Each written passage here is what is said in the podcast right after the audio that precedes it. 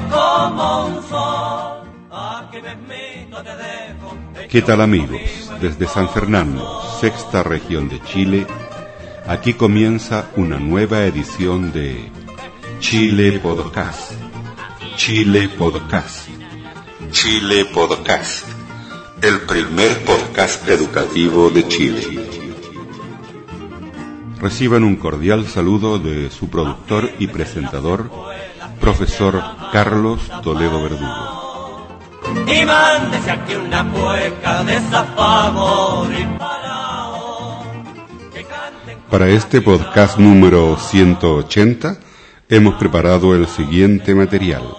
Con motivo de la celebración hace algunas semanas de un aniversario más de la comuna de Nancagua y la cuenta pública, pudimos conversar con el diputado eh, de esta zona, don José Ramón Barros. Y en una visita reciente a Rancagua, sexta región de Chile, la capital regional, eh, pudimos conversar con el gerente de la corporación Pro O'Higgins, don Braulio Guzmán, quien nos entregó importantes antecedentes de los objetivos de esta corporación de desarrollo. En la lectura bíblica nos encontramos con el Salmo número 25. Como siempre, esperamos que los contenidos preparados sean de vuestro agrado. Iniciamos entonces el podcast número 180 que hemos preparado para hoy.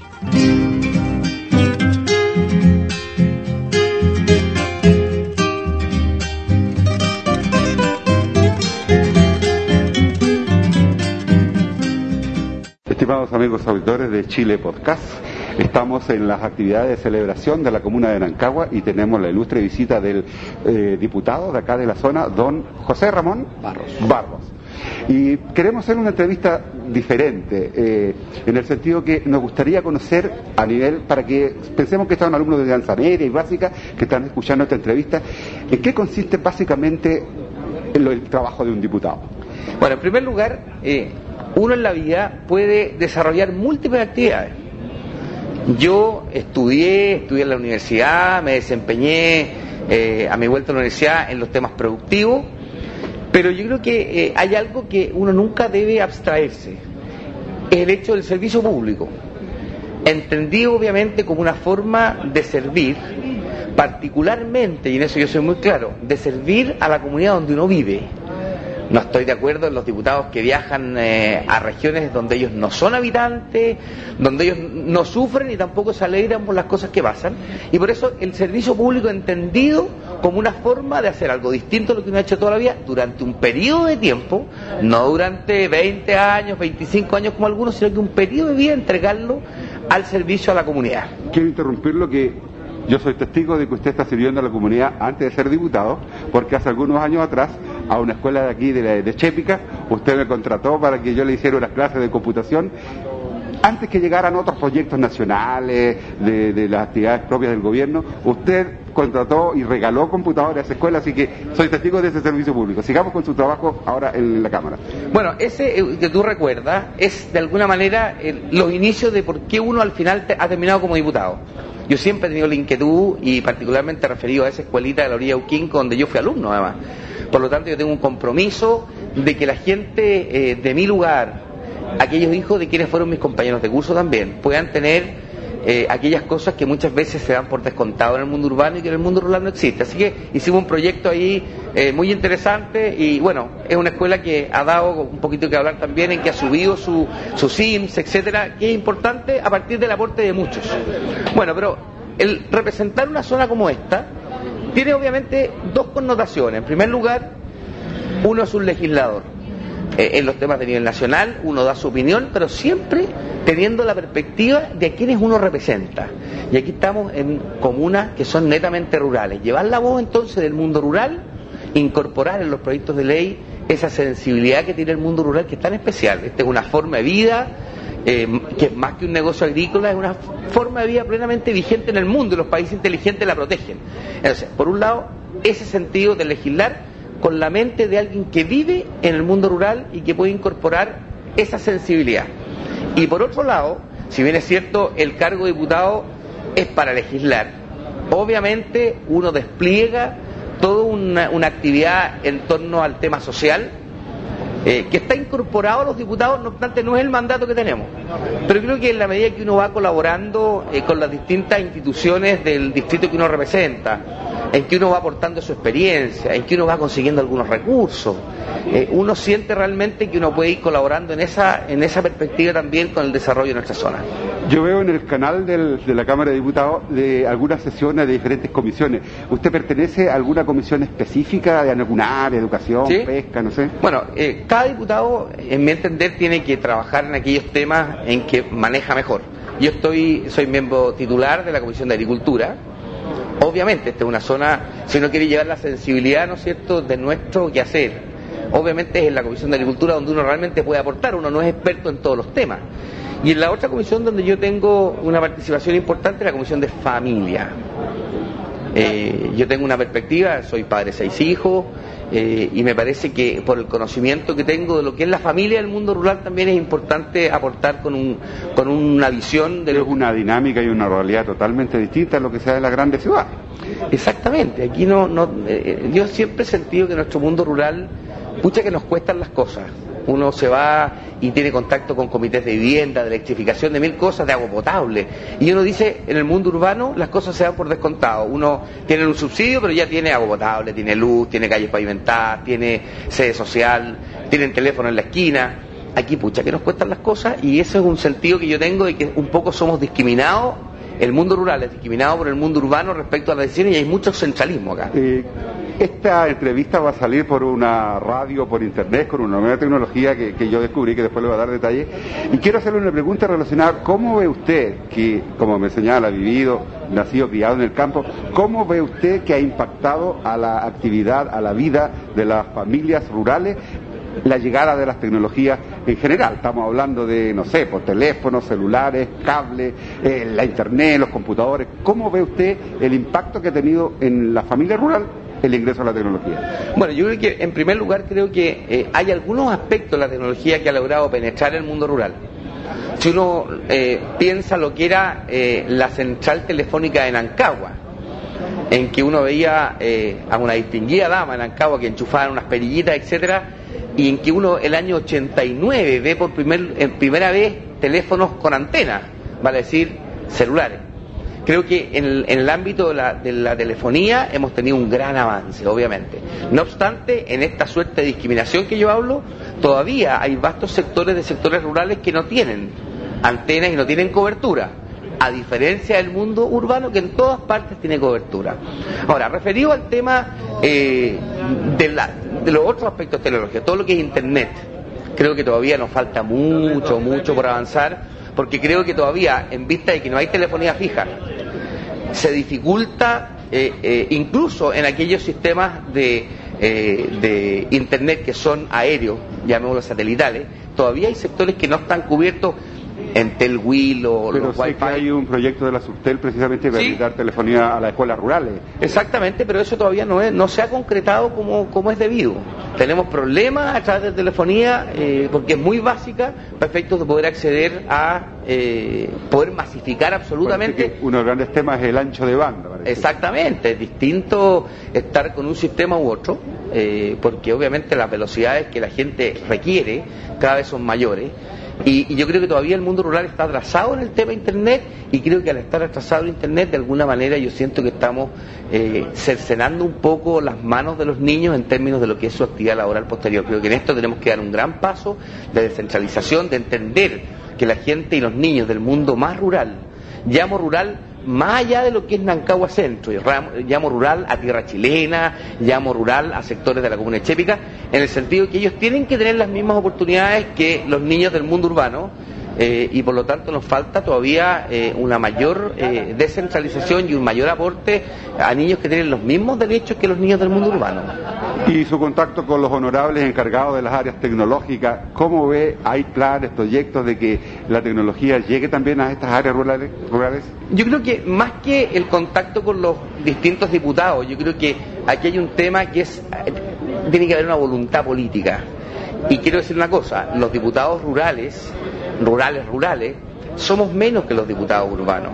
Por lo tanto, no existe una sensibilidad eh, mayor como uno esperaría, de eh, una parte de la Cámara de Diputados respecto a los problemas que vivimos en el mundo rural y tienden en general eh, a ser mofa. ¿eh? Somos un poco los guasos del campo, yo tiendo a oír eso y me parece una agresión porque creo que nuestra vida de mundo rural es lo más lindo que nos haya podido tocar. Yo me siento muy orgulloso que me digan guasos, me, siento muy orgulloso de ser representante de una zona rural y de llevar la voz en todos estos temas. Pero muchas veces en la legislación uno se toma con verdaderas deformaciones en gente que representa grandes urbes, urbes y no eh, representan eh, ese sentido de igualdad que queremos respecto a lo que es urbano-rural. Bueno, diputado, muchas gracias. Y los auditores de Chile Podcast, que son auditores, digamos, tanto de Chile como del exterior y estudiantes, esperamos, estén muy contentos con sus palabras. Bueno, les mando un cariñoso saludo a todos en sus hogares y, bueno, muchas, muchas gracias y a vuestra disposición. Desde San Fernando, sexta región de Chile, usted está escuchando Chile Podcast el primer podcast educativo de Chile. From San Fernando, sixth region of Chile, you are listening Chile Podcast. Chile Podcast. The first educational podcast from Chile.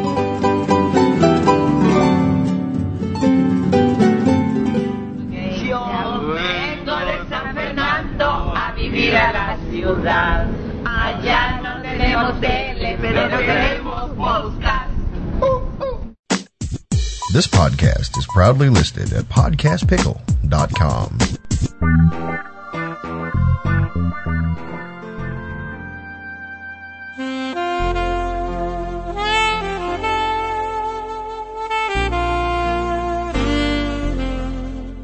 Ahora en Chile Podcast, un importante mensaje de la palabra de Dios, Dios, Dios, Dios.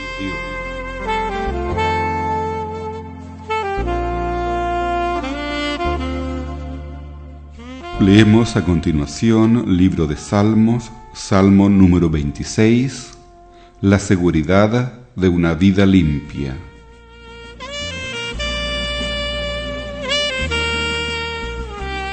Señor, hazme justicia pues mi vida no tiene tacha.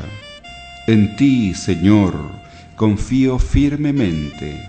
Examíname, ponme a prueba. Pon a prueba mis pensamientos y mis sentimientos más profundos. Yo tengo presente tu amor y te he sido fiel. Jamás conviví con los mentirosos ni me junté con los hipócritas. Odio las reuniones de los malvados jamás conviví con los perversos.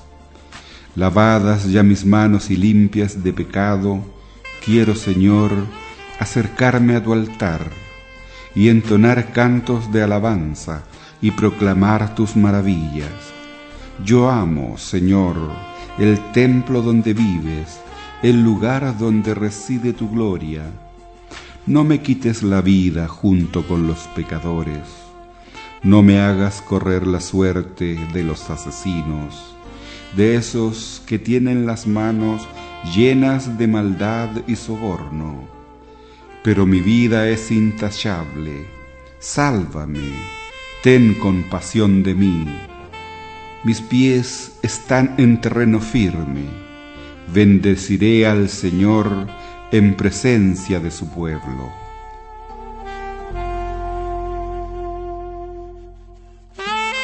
Hemos leído de la Santa Biblia, libro de Salmos, Salmo número 26, la seguridad de una vida limpia.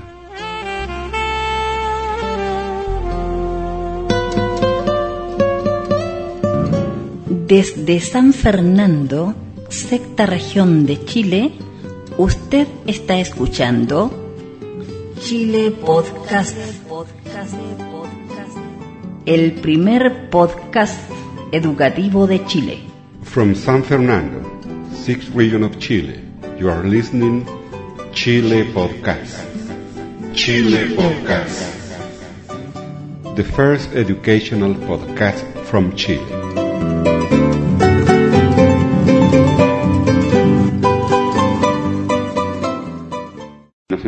Encontramos en la corporación Pro O'Higgins y estamos con don eh, Braulio Guzmán, gerente de esta corporación. Y la primera pregunta es un poco cuáles son los objetivos, cuáles son la misión que tienen ustedes como corporación de desarrollo.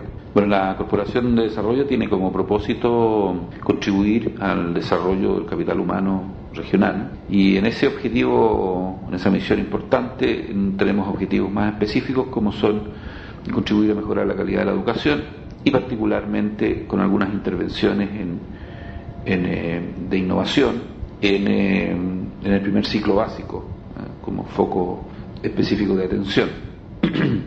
Tenemos otros programas que, que tienen que ver más bien con la difusión de cierta información y en eso estamos con un, programa de materiales educativos sobre historia y geografía regional, sobre alimentación y salud adolescente, sobre medio ambiente o educación medioambiental y próximamente estamos en el diseño de un, de un eh, material para incentivar, para promover una cultura emprendedora en los niños. Ahora, en el área de educación me queda claro que están eh, potenciando el área de lenguaje, de comunicación, un poco la historia local.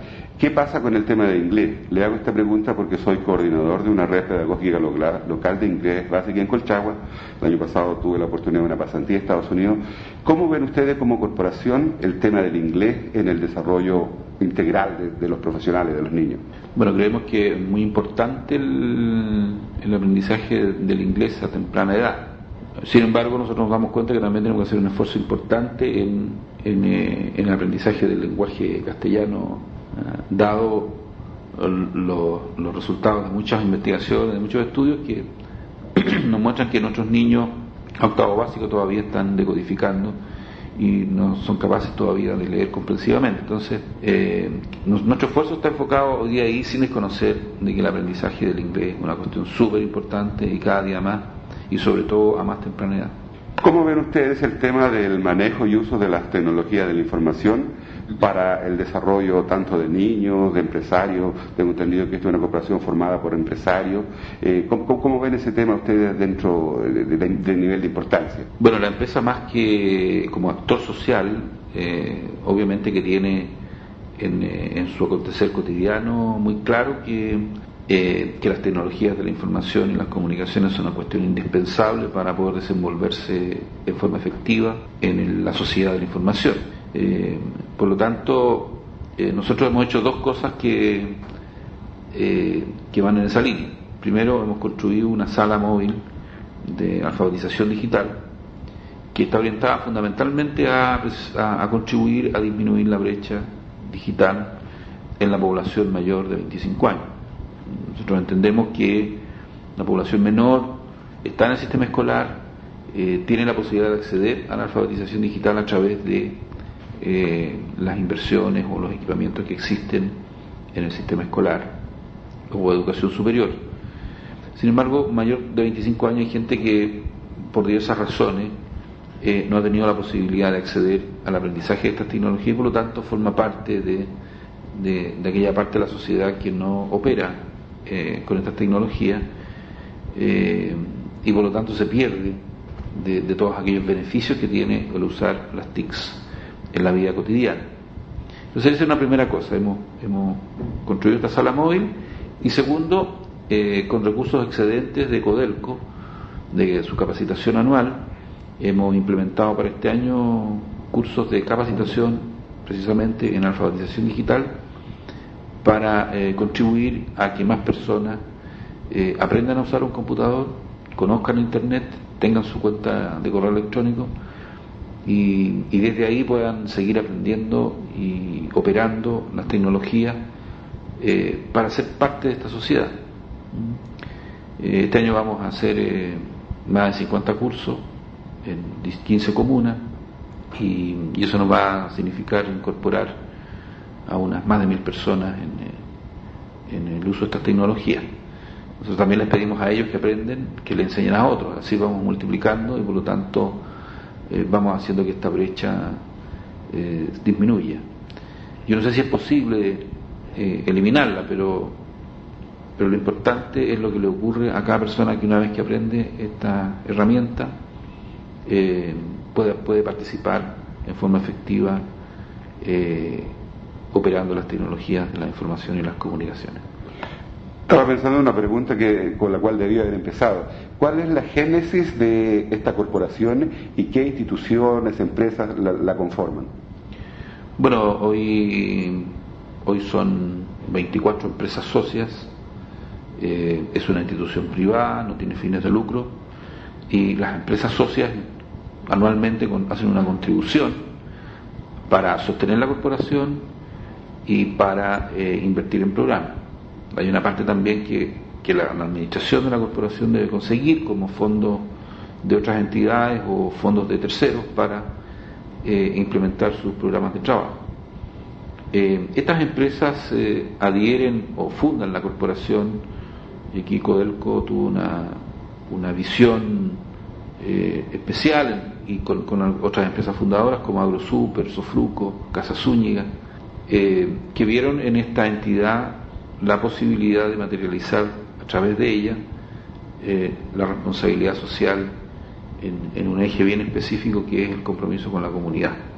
Ya sabemos que las empresas productivas eh, deben cumplir con normativas ambientales, normativas laborales, de mar, de mercado, etcétera, y todo lo que hacen más allá de la ley, lo que la ley les, exige, es lo que nosotros consideramos una conducta responsable socialmente.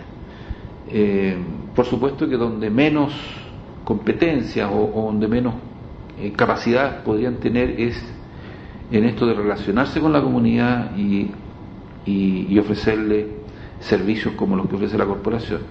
Entonces, más bien pensaron, debemos constituir una empresa, una entidad que haga este trabajo con nosotros, pero que sea una entidad especializada. Y, bueno, ya ha resultado en esta región un, buen modelo. ¿Cuánto, tiempo llevan? ¿Cuándo se iniciaron sus actividades? La corporación se, inició el año 98, pero en plenitud el año 2000, cuando ya tuvimos nuestra existencia legal. Eh, y partieron 10 empresas fundadoras, hoy día son 24.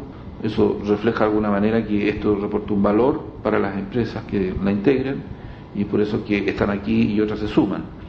Es más, al, modelo de ProHiggins se ha desarrollado ProLoa, ProA Concagua, y, y, hay otras corporaciones como Empresarios del Maipo, eh, una corporación que se está formando en Tiltil, otra que se piensa formar en, Ventanas, en el Quintero, Puchuncaví, eh, que representan este modelo de asociatividad empresarial para materializar en forma concreta la responsabilidad social con la comunidad que las acoge en sus operaciones cotidianas. Hace algunos días en el Liceo Juan Pablo II de Nancagua, lugar habitual de mi trabajo, donde se desarrolla la especialidad de secretariado y la especialidad agrícola, se hizo una reunión con una asociación de agricultores que directamente por espacio de tres años están colaborando, asesorando, opinando sobre el tema agrícola. En el caso de las empresas que ustedes, que forman esta corporación, ¿lo hacen directamente con establecimientos educacionales o precisamente es esta corporación el canal de, de comunicación con los sistemas educativos de la región? Claro, las empresas eh, que forman la corporación cuando tienen solicitudes de los establecimientos educacionales, obviamente que esa, esa inquietud me la plantean, se la plantean a la administración de la corporación y nosotros vemos la posibilidad de materializar a través de algún programa ese requerimiento.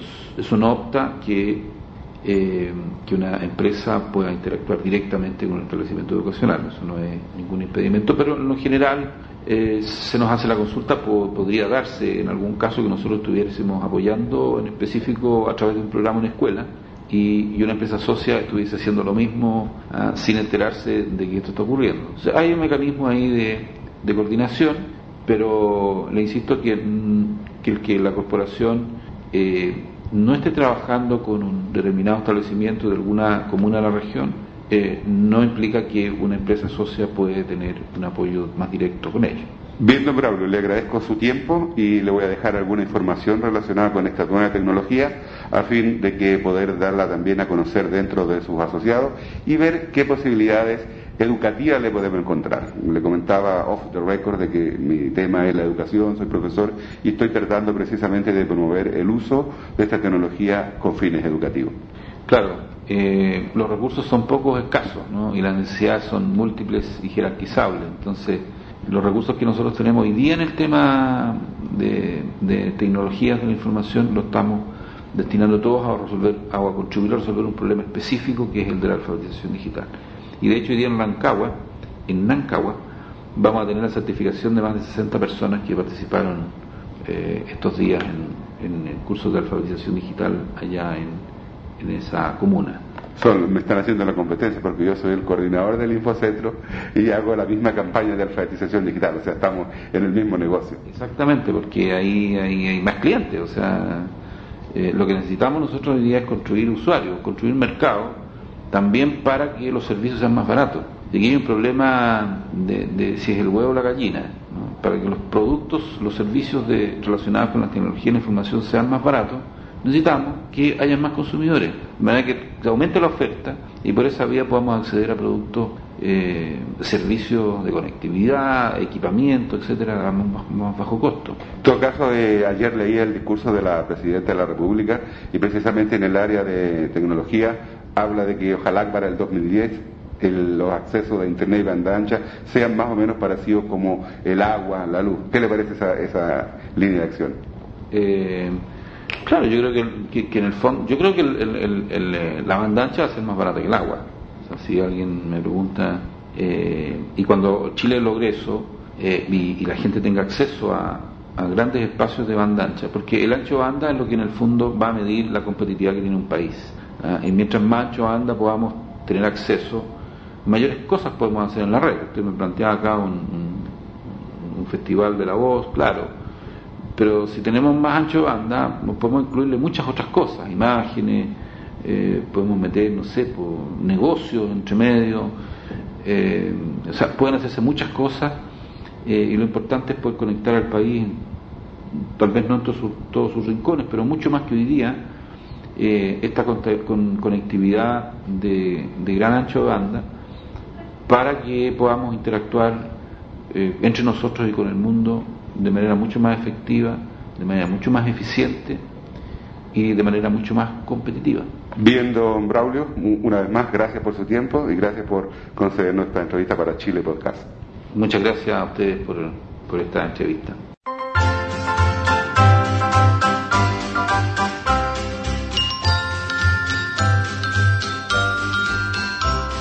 Bien amigos, y de esta forma estamos concluyendo un programa más de Chile Podcast. Recuerde que su comentario es mi sueldo. Su comentario es mi sueldo. Por favor de dejar su firma y comentario en nuestro libro de visitas.